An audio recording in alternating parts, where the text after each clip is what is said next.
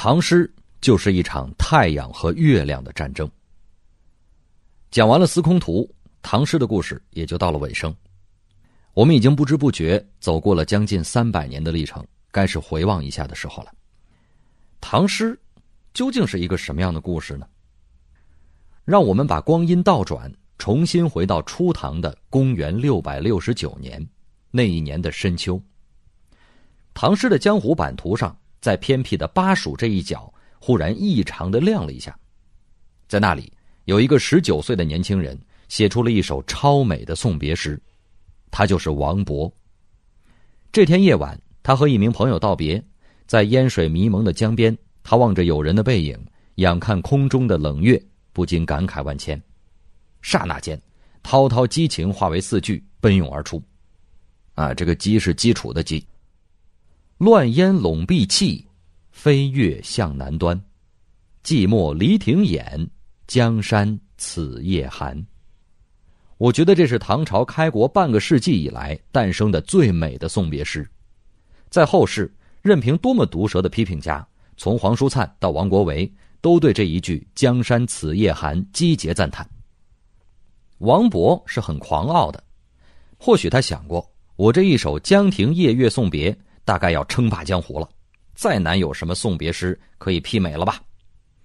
数十年之后，另一个诗人站了出来，他就是我们的老熟人高适，他也送别了一个朋友。和王勃不同，他不是在月下，而是在白天。他不是惆怅的小资的，而是心情更开阔、更慷慨激昂。一首传唱更广的送别诗诞生了，那就是《别董大》。千里黄云白日曛。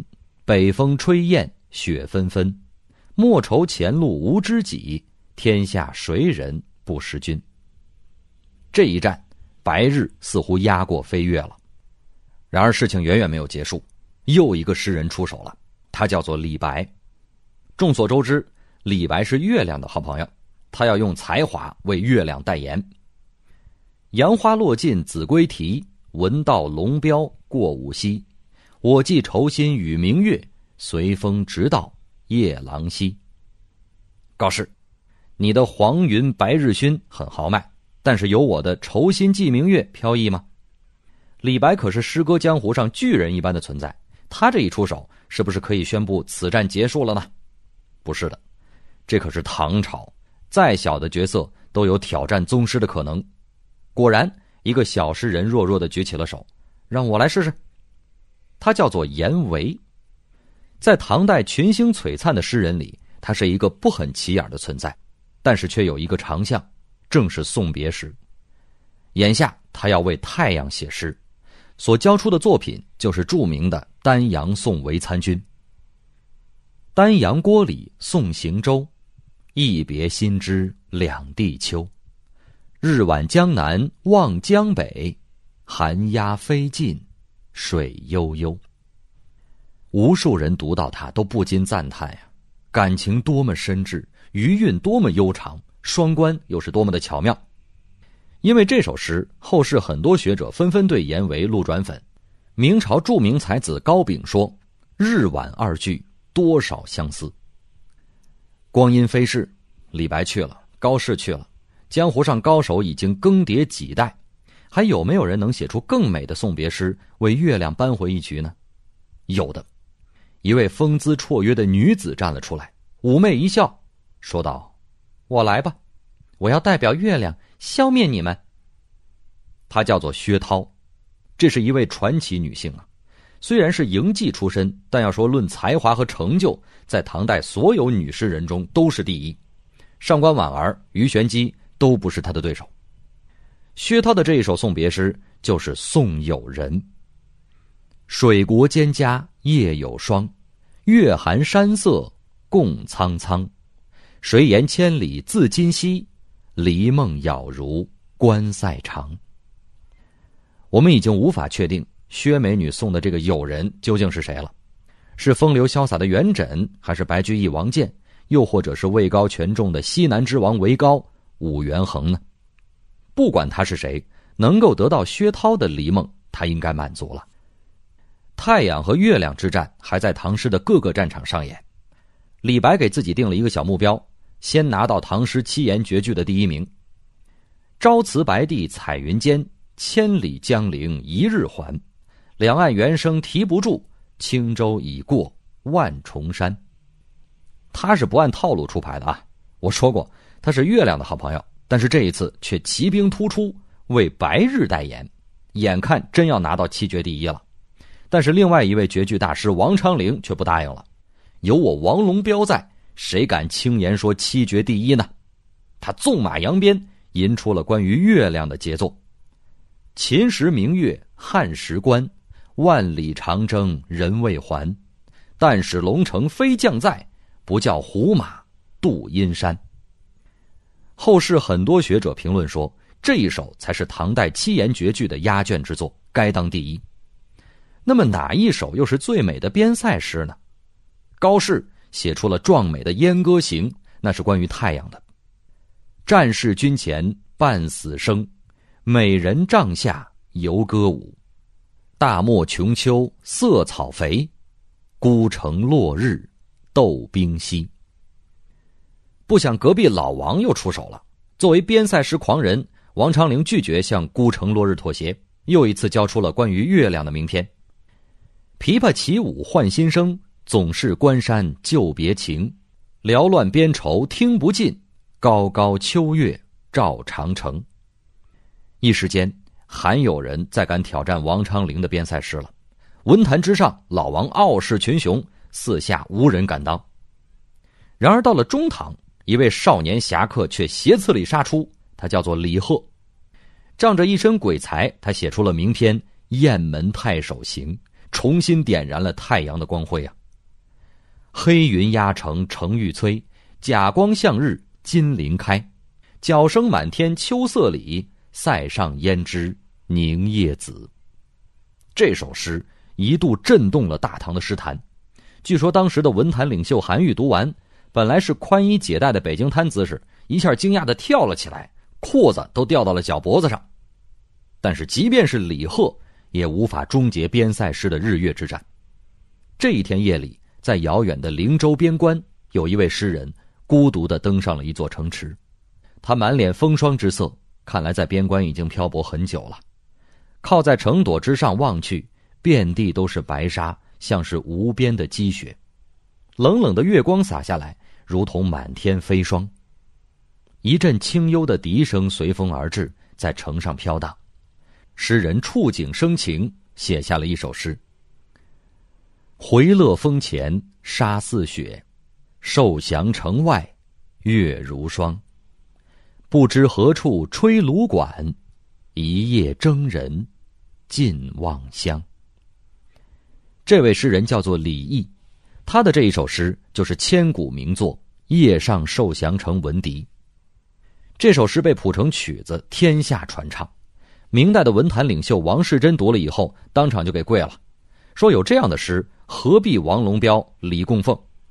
王龙标就是王昌龄，李供奉就是李白。在唐朝，只有难以逾越的杰作，从来没有不可挑战的诗人。一场又一场日与月的战斗，仍然在不断的爆发，让人眼花缭乱。比如说，哪一首是最好的五言律诗呢？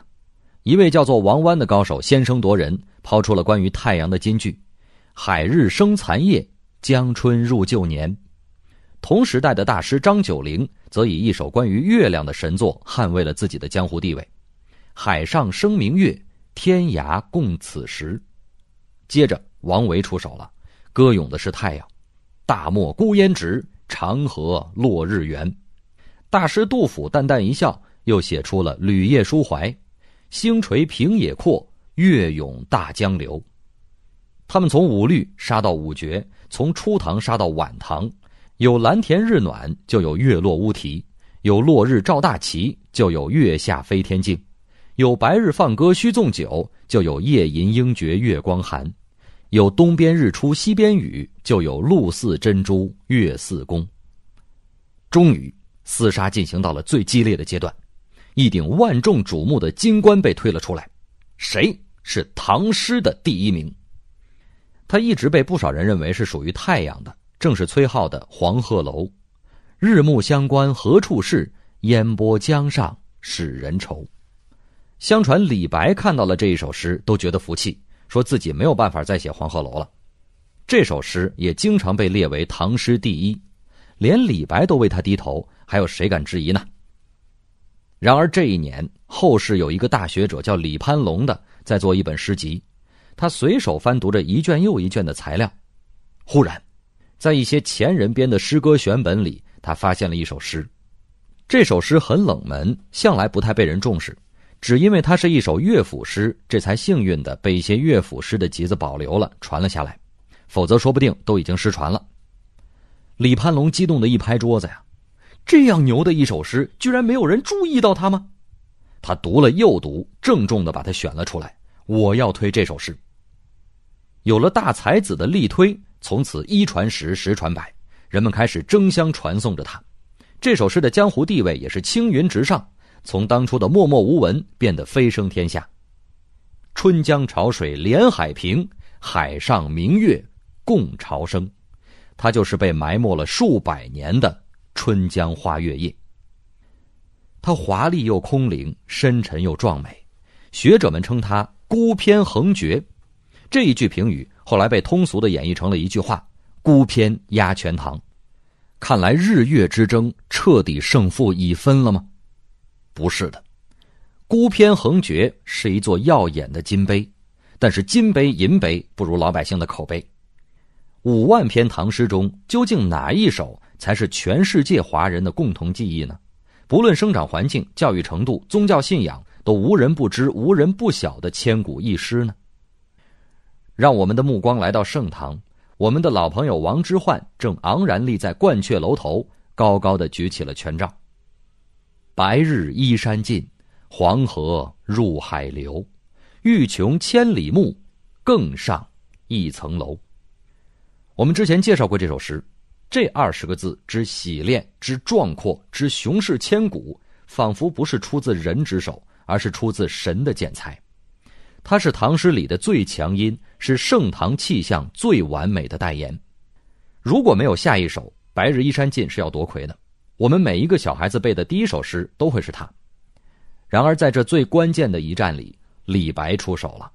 他是带着一身月色而来的。